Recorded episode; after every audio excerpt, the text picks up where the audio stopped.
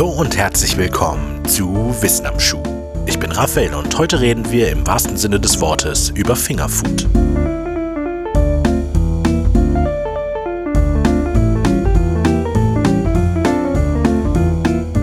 Wendy's ist eine US-amerikanische Fastfood-Kette. Seit ihrer Eröffnung im November 1969 hat sich die Kette zu einem der erfolgreichsten Schnellrestaurants der Welt gemausert, obwohl sie hauptsächlich in Nordamerika aktiv ist. 2005 geschah in einem der Wendy-Restaurants etwas, von dem sich die Kette lange nicht vollständig erholen sollte. Es ist der Abend des 22. März in einem Wendy's im kalifornischen San Jose. Die damals 39-jährige Anna Ayala isst gerade eine Portion Chili con Carne. Plötzlich zieht sie heftig die Luft ein und springt auf. Ess das nicht, ruft sie und beginnt von Tisch zu Tisch zu laufen. Da ist ein menschlicher Finger in meinem Chili. An der Kasse sind die Angestellten erst einmal skeptisch und vermuten ein Stück ungewöhnlich geformtes Gemüse. Die Skepsis war nicht komplett unangebracht. 1987 verbreitete sich in Kalifornien das Gerücht, dass zwei Brüder in einer Kuttelsuppenkonserve einen menschlichen Finger gefunden hatten.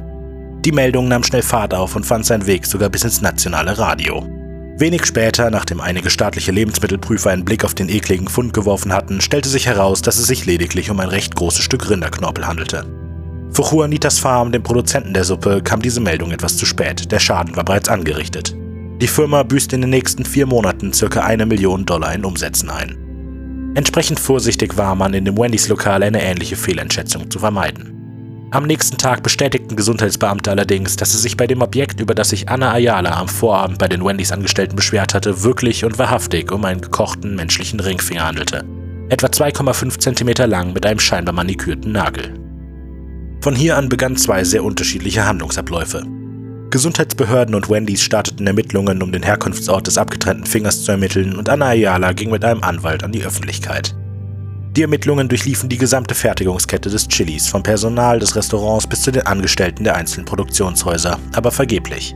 Niemand schien kürzlich einen Finger verloren zu haben.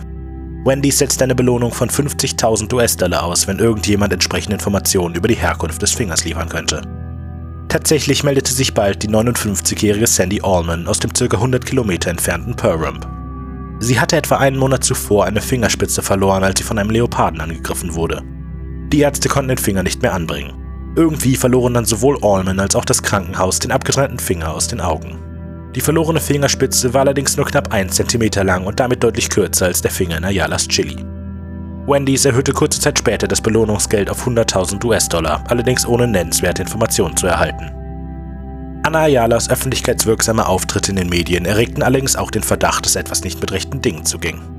Dieser Verdacht erhärtete sich weiter, als die Ermittlungen ergaben, dass der Finger zwar gekocht wurde, sich aber nicht in einem Zustand befand, der mit der langen Kochzeit des Wendy's Chilis übereinstimmte.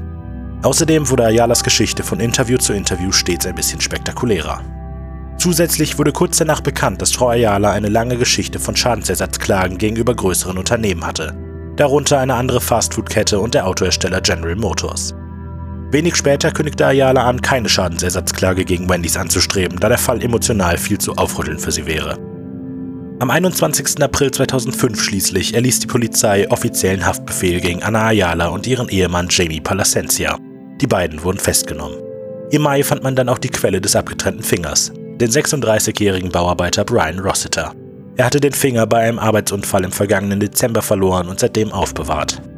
Jamie Palencia war ein Arbeitskollege Rossiters. Er verlangte den abgetrennten Finger. Als Gegenleistung würde er Rossiter seine 50 Dollar Schulden erlassen. Angeblich wusste Rossiter nicht, wofür der Finger eingesetzt werden sollte. Im September des gleichen Jahres bekannten sich Ayala und Palencia schließlich der Verschwörung und versuchten Raubes schuldig. Ayala wurde zu neun, Palencia zu zwölf Jahren Haft verurteilt, weil er den Finger besorgt hatte. Zudem verklagte Wendy's die beiden erfolgreich auf 170.000 US-Dollar Schadensersatz. Eine recht niedrige Summe hatte die Kette doch wegen des Betrugsversuchs etwa 21 Millionen Dollar Umsatz eingebußt. In einer Berufungsverhandlung wurde Ayalas Haftstrafe wegen eines technischen Prozessfehlers auf vier Jahre verkürzt. Auch wenn es sich bei der Geschichte des Fingers im Wendy's Chili also um einen Betrug handelt, gab es von 2004 bis 2006 mindestens drei legitime Klagen wegen Fingern oder größerer Hautfetzen in den Produkten von US-amerikanischen Fastfood-Ketten. Der kurioseste Fall von menschlichen Extremitäten in Nahrungsmitteln ist vielleicht der Sourdough-Cocktail des Downtown Hotels im kalifornischen Dawson City. Gegen einen Aufpreis wird in ein Getränk nach Wahl ein echter, in der Zwischenzeit auf Salz gelagerter, mumifizierter menschlicher Zeh gegeben.